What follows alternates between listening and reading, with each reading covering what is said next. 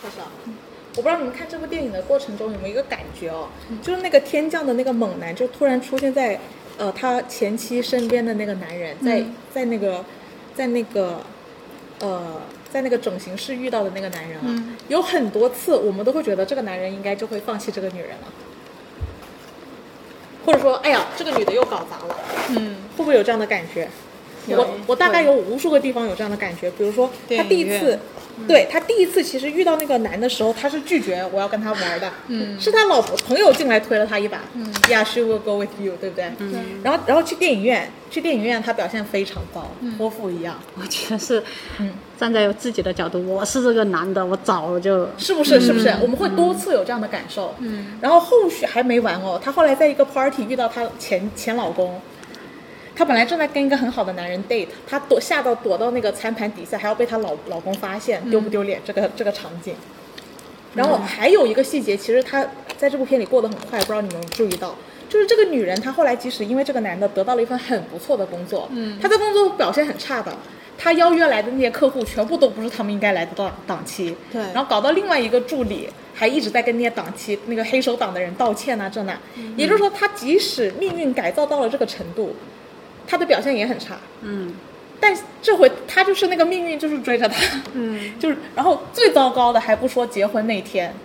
这么好的男人，他一直等他另外一个 shoe to fall，但就不 fall，就没有那个 shoe，、嗯然后结果他自己还是别人的那个 shoe，、他其实一直在搞砸，没有搞搞搞好过，没有做任何积极的事情，然后他就是命运追着他屁股打，这个我觉得他在命运的，就是看似终尾的时候做了一件事情嗯，kiss 什么 kiss，那个 算命的那个讲，对对对你回去亲吻一下他，嗯，嗯，你觉得他应该有照做是吗？我觉得是的，但不管他有没有照做，这部电影又没有拍这个环节。这可能这也是命运呢，因为他乌迪嗯艾伦他就很刻意的在抗拒人的作为能带来改变。嗯，其实乌迪艾伦电影长期都有这种因素的，可能按照我这个说、说法，也不是无理爱人讨论的东西去了，对不对？嗯你看是不是？因为我觉得他是把嗯这些东西都刻意的放大，然后去没错强调他的观点。没错，嗯没错，这就是乌迪艾伦的一个特征了。所以他的电影早期就是为什么会会很小众呢？因为它非常不吻合主流价值观的。我有一段还挺喜欢的，嗯就是那个男主去参加同学聚会，然后他自己坐到了旁边嗯，看。看他的同学，然后去说这个人以前怎么样，现在怎么样？以前我很喜欢他，现在他变成了怎么怎么样？嗯就那一段，一个是就是很其实是很点题，很没错嗯点这个命运的观点，嗯没嗯错是，嗯然后一个就是，我觉得能跟大家产生共鸣。嗯，我觉得那个点是我最喜欢的一个 画面，对反而，是我就很很有共鸣。我就对哦，我也是这样觉得。怎么大家都已经变成大人了，我觉得我老还没有了，长大。就是老了的那种感觉。 但是我觉得那那个时候就那一个画面，其实就呈现了人生百态的这对一个对画对面。嗯，那他后面的 help 也挺重要的，哦，我觉得 Help 绝对是这部片的一个非常大的那个精华是所不是在了。 help 其实是 Woody Allen 的解决方法呀？我觉得也是乌迪艾伦的求救。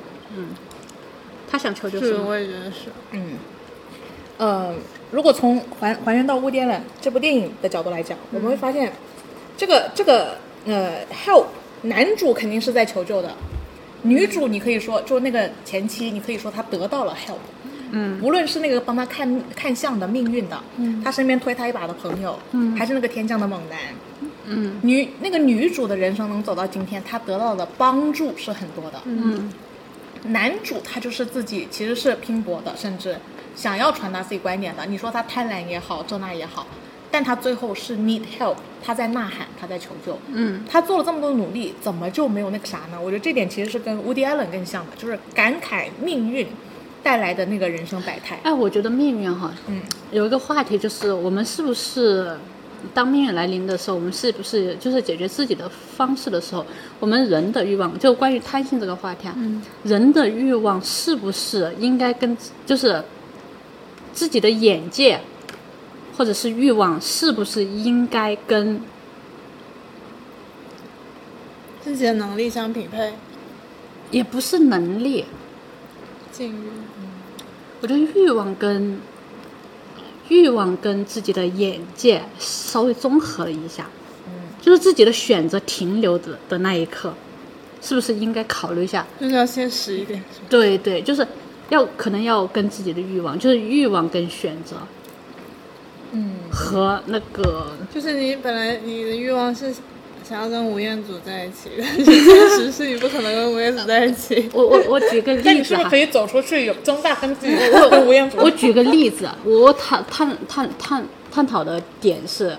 可以说是三个词汇，嗯，一个是自己的见识，嗯，一个是自己的欲望，另外一个是自己现实的选择。就比如说，像很多人见了很多世面过后，嗯他的欲望会非常的大，但是他那个欲望非常大的时候，跟他现实生活当中的匹配是极度不匹配的。有没有具体一点的案例？嗯举例子，我我我用那个之前我们聊到的那个变形记来聊好了，嗯，因为像变变变形记里面很多孩子去外面去见了很，就是在他们的世界当中算是就是很大的见识了，对吗？但是当他见到了自己的见识的时候，自己的欲望其实是真的，对膨胀了的，他的欲望其实是会跟着他见识在膨胀。我在我在想，这个时候是不是应该把自己的欲望控制在当下的现实生活当中？我先把我的观点抛出来啊。嗯嗯，我觉得我们首先要承认欲望，欲望不是能控制的。嗯如果你控制，就是就如果你压抑它，它要么呢就会爆发，嗯要么就会死亡，嗯就是要么 这件事情，我觉得很早就被人讲明白了。嗯也就是说，作为一个自由不受，作为一个自由的人，嗯作为一个在正常社会下生存的人，嗯我们首先得承认欲望的存在。嗯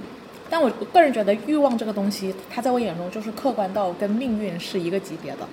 嗯不人不以人的意志为转移，嗯，只在是面不面对的问题。只是面不面对的问题。嗯有一种欲望的应对，我觉得在我眼中是很差的，两种极端。第一就是我觉得我做什么都能成，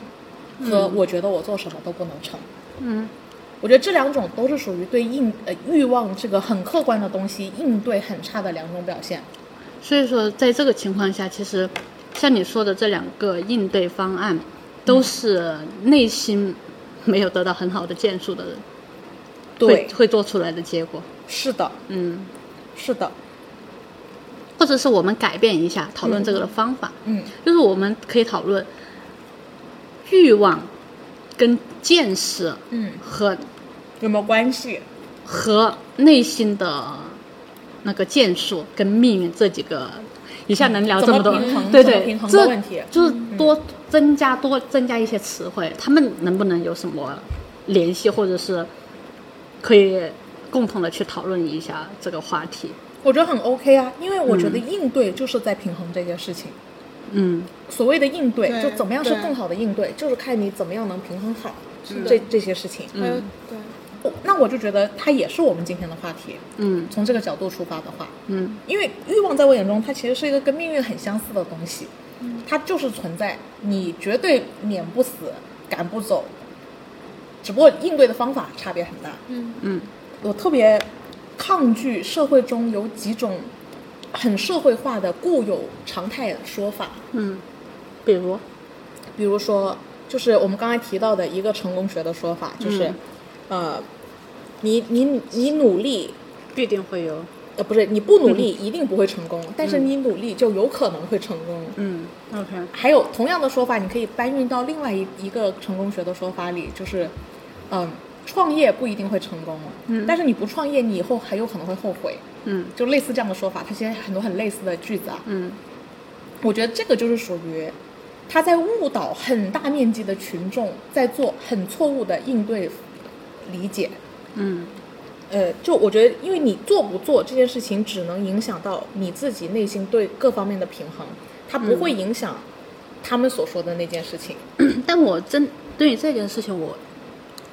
有另外一个想说的哈，嗯因为从就从我们现实生活当中出发，嗯我们身边的人，大部分的人的心理建树其实没那么成熟，嗯，对，在所没以那就么很容易成被这种对话带跑啊。也不是被这种话带得更跑，嗯是不是？就是因为还不够成熟的情况下，真的需要这样子的话去让他们更积极的生活。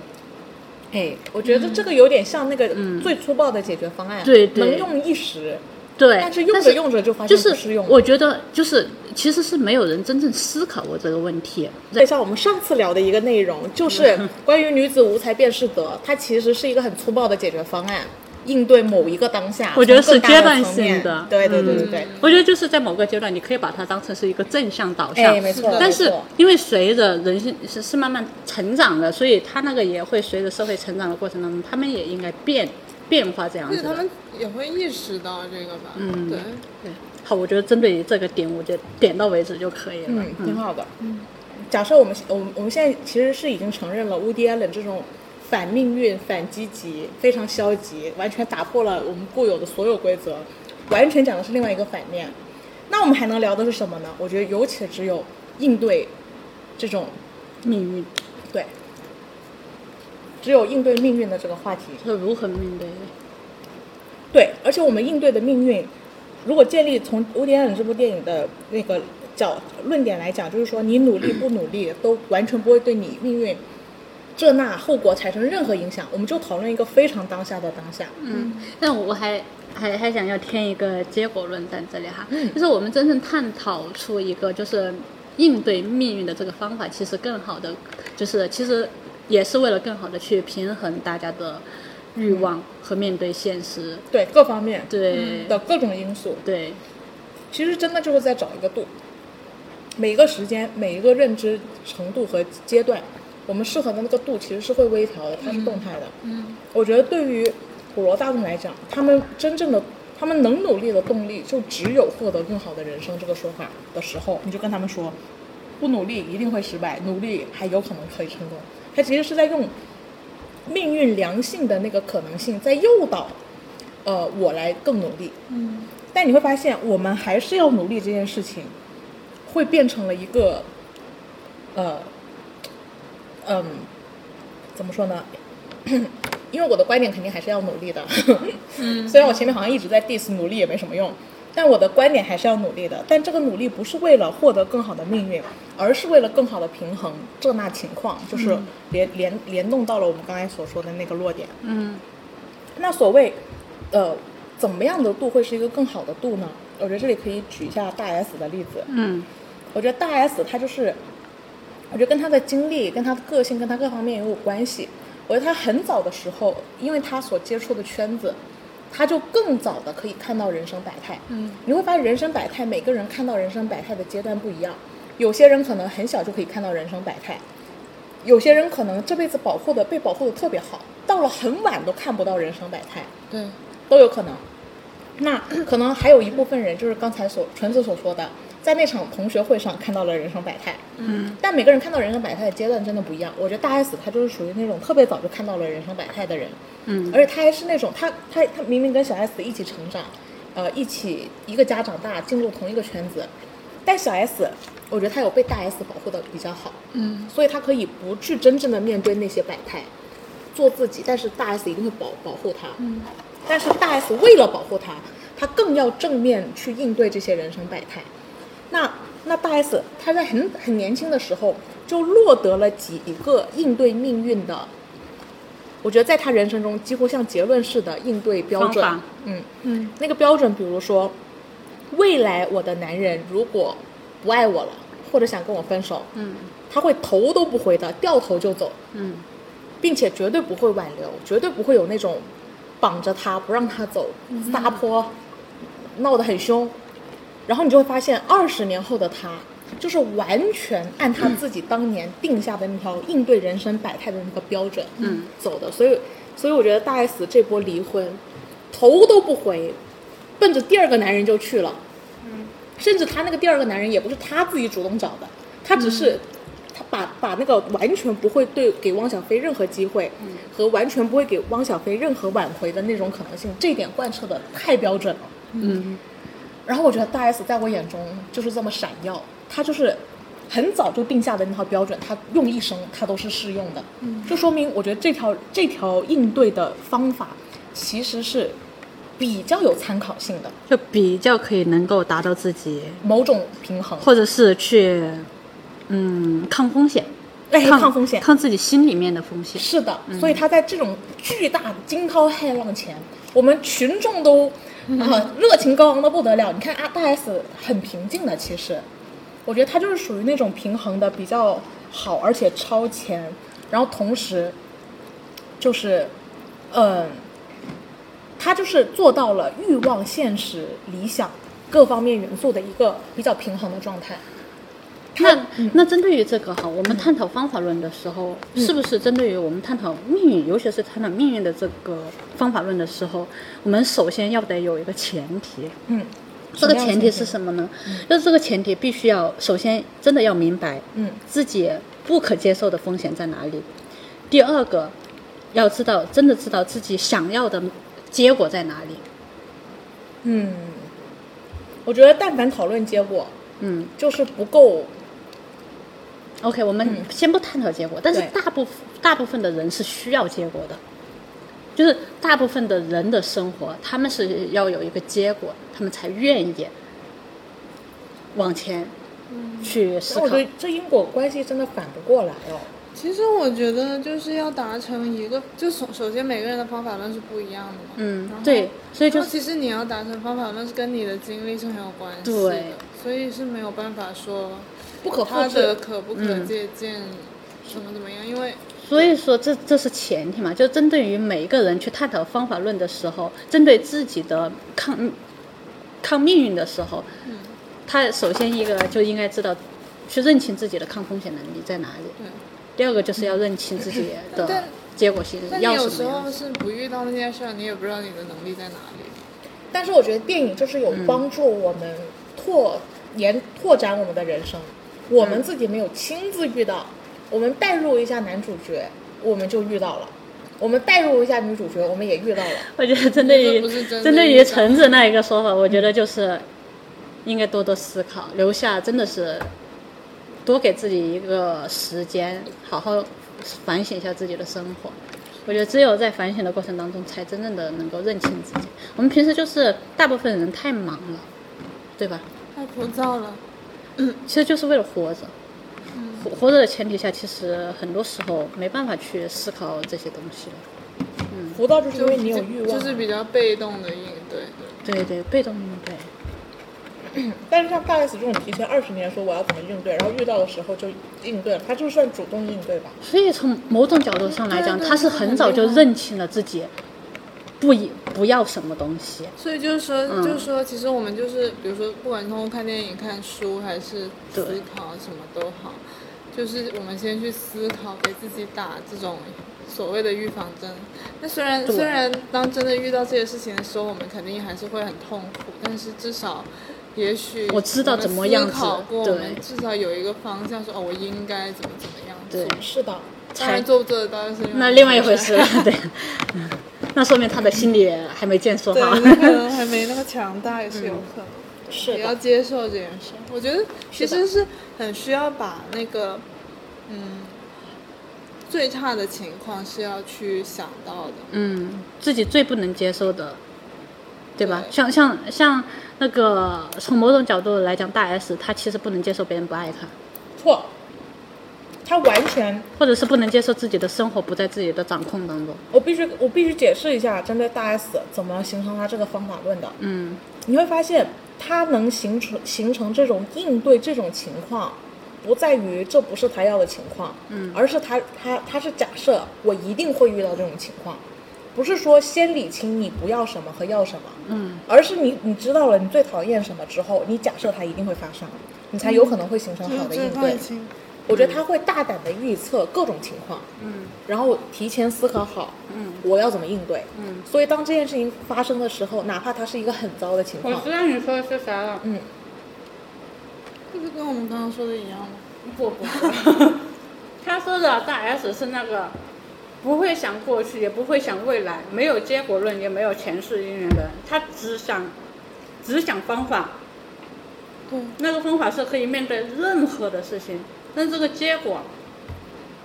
是什么也无所谓。是可能性的一种，嗯，就是他只想方法。是的，就是这样子的。因为我觉得其实跟刚刚我们讲的也差不多，因为我就想到我自己那个，之前不是生病嘛，然后我不是就是先是去体检的时候查出来有个说有个结节嘛，那个甲状腺，然后我就去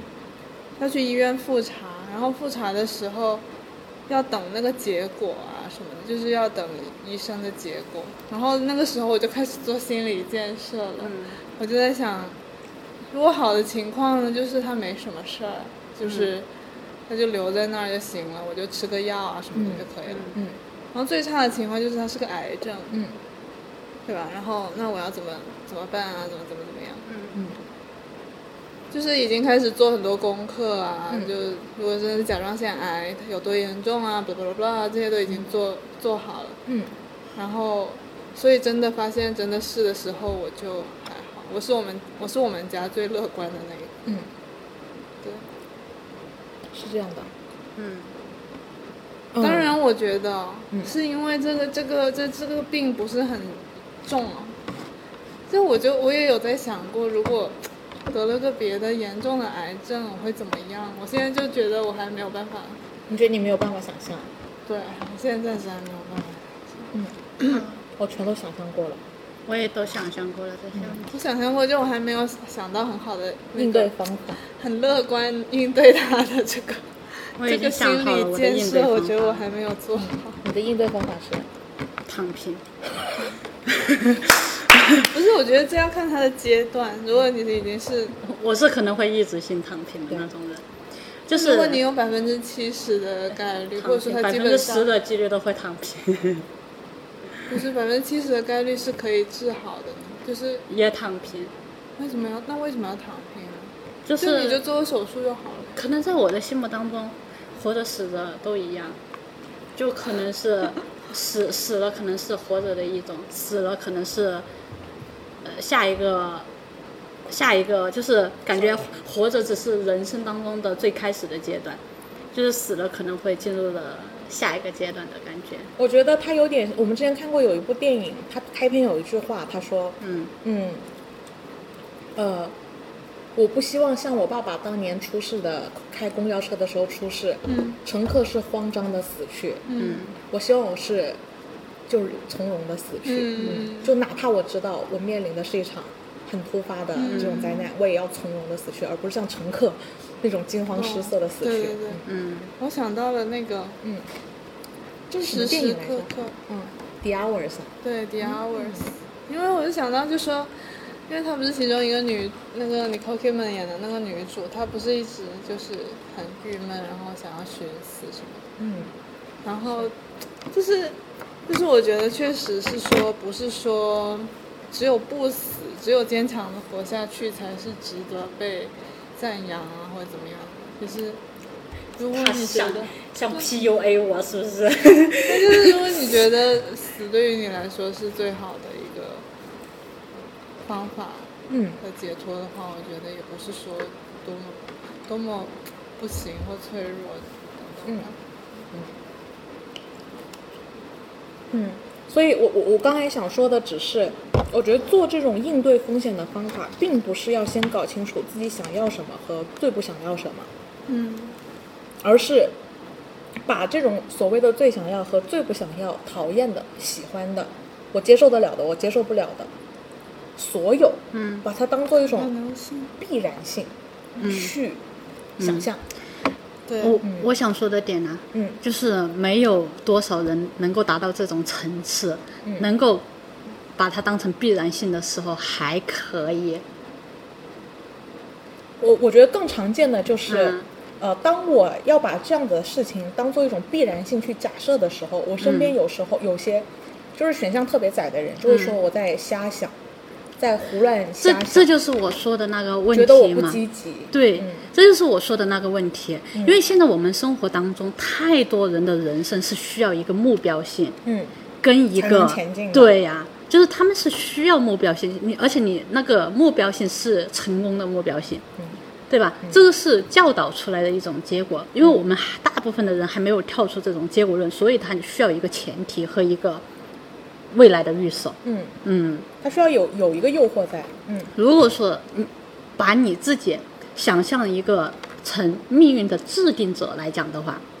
或者是你真正的去制定命运的应对方法的时候，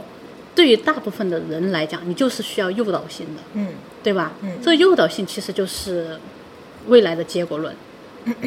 但是我一直很 diss 这种诱诱导性，因为我觉得嗯会把一部分人引向绝路。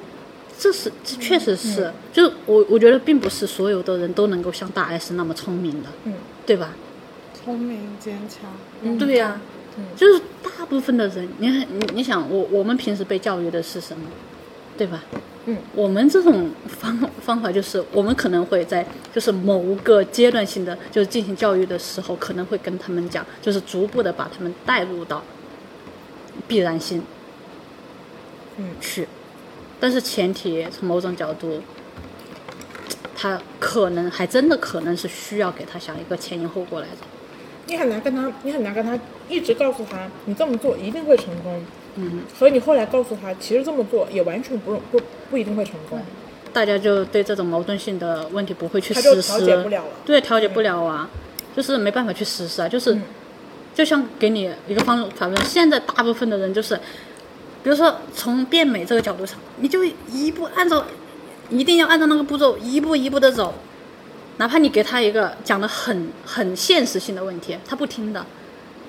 完全不听，因为听了好像跟没听其实是一样的。从某种角度上来讲的话，因为我就是你稍微诚实，就是稍微心里面有相关的经历，你就能懂得这方面的知识性比这方面的知识性其实是更好、更强大一些的。但是，但是大部分的人他就是需要从这里先一步一个脚印的从这个地方变到这个地方来，嗯。我觉得越高端的同频肯定是越难的，嗯，但是呃，我觉得哪怕，但是你会发现那个趋势啊，就是大家终究会来这儿，嗯，需要先驱在前面先走着，嗯这样子我们到后面大面积同频的时候，他们才会有一步一个脚印，可以步步能理 解， OK，你站在这种角度上来讲，我也 能够可以理解了，可以理解了。嗯 OK OK，、所以我我我我甚至觉得不用考虑，先不用讨论大家是否能跟得上，嗯，我觉得就往最前面先奔，先探索，嗯，先探索，嗯，因为你会来发自现深渊，我们先去探索来一波自。 深渊，对，太棒了，嗯嗯，就是就是就是来自深渊的问题。如果我们我们前面他如果来自深渊前面没有那些探孤者为后面提供那么多素材，嗯、主角团这一波怎么可能往到得了现在这个阶段呢？嗯我一直有一个这样子的观点，呃，Leo 有有有以前问过我一个问题，嗯他说：“难道我一直生活在自己的舒适圈里一辈子，难道不也是一件很幸福的事吗？”就是不，我的问题不是这样、怎么样？的嗯来着？准确一点我，是当猪，不是挺好的吗？对，当猪不是挺好的吗？哦， 猪一样的快乐。猪一样的快乐不是挺好的吗？然后我当时给 Leo 的回答是这样的，我说要你真能一辈子就待在这个舒适圈里，那你确实可以有幸福一辈子。嗯，但是我觉得更现实的情况是，你往往待不住在这个圈子里。你除非要么就是上辈子拯了拯真的拯救了银河系，你就是 那么 lucky 命运啦。对，嗯。但我我我的意思是，我们要大胆的去想象那些最所有情况都是必然性。历史上的今天就经历过类似这样的事情。我们要是一直能闭关锁国，如果我们当时清朝清末真的可以实现彻底的闭关锁国，那我觉得确实还是可以做出的。嗯，但问题是，你发展到一个阶段，你会发现你会被迫打开这个知识的容量，嗯，然后这个时候你就完全没法应对了，嗯，你的应对就是崩盘的。当时我们八国联军入侵，因为我们国家，我之前也说过这个问题，五千年我们发展不出科技，人家两百年就已经是飞机大炮了这种东西了。所以当年我们被迫打开国门的时候，我们要用月经带和帅去打别人的枪和炮，我们有什么几率赢啊？我们自己保护都保护不了，那个时候的惨案那才叫遍地哀嚎。所以我们要敢于想象所有最差的情况的原因是，我们才能做好真正的应对。如如若不然，其实我们哪怕我们好像，其实我们其实才是生活在幻想里，我们总觉得我们这样做就能很好，嗯，然后直到你彻底被摧毁，毁。所以你看，这里就是也是我们上次讨论到的，到底谁是虚幻，谁是幻想。你会发现其实这里还是有一个大方向的，还真的是有一个更现实的方向或。者是我们讨论这个命运的应对不，不去探讨就是结果或者是前因，其实也是为了让大家把主动权拿在自己的哎，手没上。错，是嗯、真正的拿在自己的手上，而不是顺着成功学的引导，嗯对然后把那个视作拿在自己的命运手里。对没错，是真正的拿到自己的手上，把这个主动性。对，所以，呃，所以我觉得我们就是，呃，我觉得有几个东西目前在一个阶段，未来一定会往另另外一个阶段发展。嗯，第一就是见识这个问题，嗯是，比如说父母那一代，嗯嗯，他们其实经历的世界变化很大，嗯，但是他们依旧可以不出国，嗯，他们还没有到那么绝对需要变化的那个时间点，嗯所以他们的很多概念会停留在一一个阶段，嗯，觉得我为什么就就是我会把那种想要出国的人啊称之为幻想瞎幻想生活，嗯，把拓展知识称之为多余，嗯把呃多看电影多想学习点这那称之为浪费，但它是一个阶段，我们得承认它它是它它是必然有这个阶段的，但是我们也得承认它的大趋势会往更百态的方向走，嗯嗯，嗯也就是说，我觉得如果就是我刚刚说要我们我们反正不不管大家跟不跟上，我们就一直往前冲，我们来找最前面会是什么？嗯那我觉得就是任何可能性都随时有可能爆发，嗯那我们就需要时间去讨论所有可能性怎么样应对更好，嗯就是要大胆假设我一定会遇到这种情况，那我会我我要怎么选择？我们不要假设。这种事情不可能发生在我生活里，嗯对我们不要做这样的假设。嗯，事实上你会发现，人类真正能前进，就是来源于我大胆做一个假设。哎，探讨到这个嗯话题，因为前面你给了一个对吧大 S 的他面对命运的应对方法，嗯，从你的角度来讲的话，你觉得还有没有什么更好的应对方法？更好的应对方法，呃，有几个点很重要。嗯就是我能做的应对，一定是建建立在我非常开放的前提下，就是所有可能性我都愿意接受，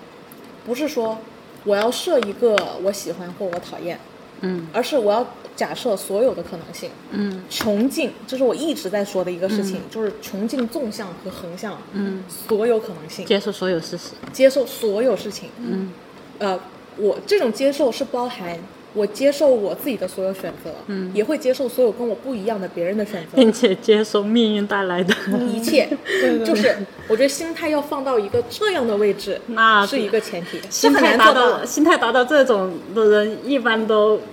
嗯对吧，都过得很平和 了。嗯，我我们就是在讲最前方嘛，我觉得 OK，未来会往那个方向走的。嗯，OK，嗯每个年代都会讲乌托邦，每个年代都没有实现。嗯，但我觉得宏观来讲，我们真的有朝乌托邦的方向迈一点点，妈，有，比如说言论自由，比如说黑人崛起，嗯，就是我觉得是有的，包括女性的地位，我们看那个《致命女人》，其实就很 The Hours 嘛，嗯，就是根本就是一样的，它就是呃虽然很费劲，虽然到目前还有很大量的不够，但它就是有变化的，它就是在往乌托邦走的，嗯嗯。所以我，我现在就是要就是冲到最前面讲最远方的那个东西， OK，现在我们真的在讨论乌托邦的事情了。嗯，我觉得这个乌托邦，我认为的乌托邦也不是纯幻想， OK，而是一那种是很深理很渊，理智，对对对 那是深渊对对底对层，我们在挖深渊。哎，没错没错，就是不是一个具体的那个那样的社会，嗯而是永远是我们要追求的一个方向。嗯做这个自我调节，要承认多种可能性，嗯同时要承认的是我自己的欲望，嗯，就是可接受一切一切。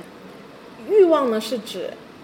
就是厘清自己，跟自己和解。哦，我不我我我那天发了一个音频给你，我不知道你有没有听，讲躺平的，那个哦我，们俩同时发给对这方种话的。哦题你为什么不发给我？我我本来想发给你的，然后后来我的手机就摔 坏了。呃我听了我呃你嗯听了听了是不是？那个故事很有意思。嗯，呃，我觉得是，其实是也是想拿到今天要讨论一下的，因为有关就讲怎么应呃，它跟应对命运有关。我大啊概快速总结一下。嗯，他那个他那个他那个躺平的故事讲的是，有两个女人是恋是同性恋，嗯，然后那个女呃就是呃有有一方呢是应该是做心理咨询的，然后另外一方嫁给他的那一方，其实家庭很普通，对也是女生，家庭很普通，嗯呃，在选择了他的那一瞬间就跟着他去了澳大利亚，嗯他很普通的家庭，很普通的家境，嗯就没有什么经济支持的，嗯他就是等于啥都没有，就跟他的老婆去了澳大利亚，嗯然后从此在澳大利亚过上了完全躺平的生活，嗯对，所有的工作都是他老婆去做，嗯赚钱这些的，嗯他在家里每天觉得自己很忙，起床就得开始打游戏，嗯对，然后呃干这干那干这干那，然后完全不工作，呃，然后周遭很多人就对他有很深的误会，包括他爸妈一直以为他在澳大利亚做鸡，对， 因为觉得他不可能没有生活来源，但是又可以过得很好。对，然后也有很多人对他的老婆很有疑义，觉得他老婆迟早会忍受不了这种对方只花钱不赚钱的这、这个态度。嗯然后这个视频他就是主要讲他怎么是怎么应对他生活、和他对生活的理解。对，就你会发现，这个人他其实首先他在自己的欲望方面是很理清、很认知自己真实的欲望的。对，嗯他要的，他什么东西要，什么东西不要，他其实内心挺清楚的。这一点也是大 S 的一个特征。他说他从小就比小 S 有钱，那是因为小 S 当别人说什么东西好的时候，他就会去买。但大 S 是只要这个东西我不喜欢，我是绝对不会买的，不管你说它好不好。嗯，所以小 S 就浪费掉了很多钱，然后小大 S 反而越来越有钱， 在这个过程中，嗯，那其实你会发现，在那个躺平的那个故事中的那个女孩啊，她也是，她就打游戏，现在就是要生孩子，别的东西她不想干，她就完全不会人云亦云的跟着跑，嗯，因为通常总是觉得自己贫穷或者赚不够或者这那这那，是来源于你的欲望，跟行为不匹配。对，就是我了，呃，就就拿他来举例先 我嘛知道，嗯，他就，然后你就会发现他其实，他其实我觉得他算是很低欲望的，嗯，但他对自己欲望内的他又很全力，嗯对，嗯，然后很多人对他那个老婆也很费解，嗯觉得不能接受他这种一方只只吃你就只花你的钱，不挣钱也没有别的贡献，这这个真的是当下的社会观。嗯当下的社会观，嗯但是结果他老婆的解释打动了很多人，对，他说，呃，我觉得我还欠他呢，我觉得我可能要打三辈子的工才能还清他的债。我现在努力工作，只是为了早点还债。嗯呃，什么债呢？他他他的意思是，他当年是一个几乎要自杀的人，嗯命都没了。要不是遇到一个心理这么坦荡的女生，对，坦荡的女生需要遇到一个这样子的人。是吗？那要看命运了，我觉得你可以是那个女生，躺平的呢，对，我也很想要遇到另外一个让我躺着。可以为你赚钱，对吧？对，嗯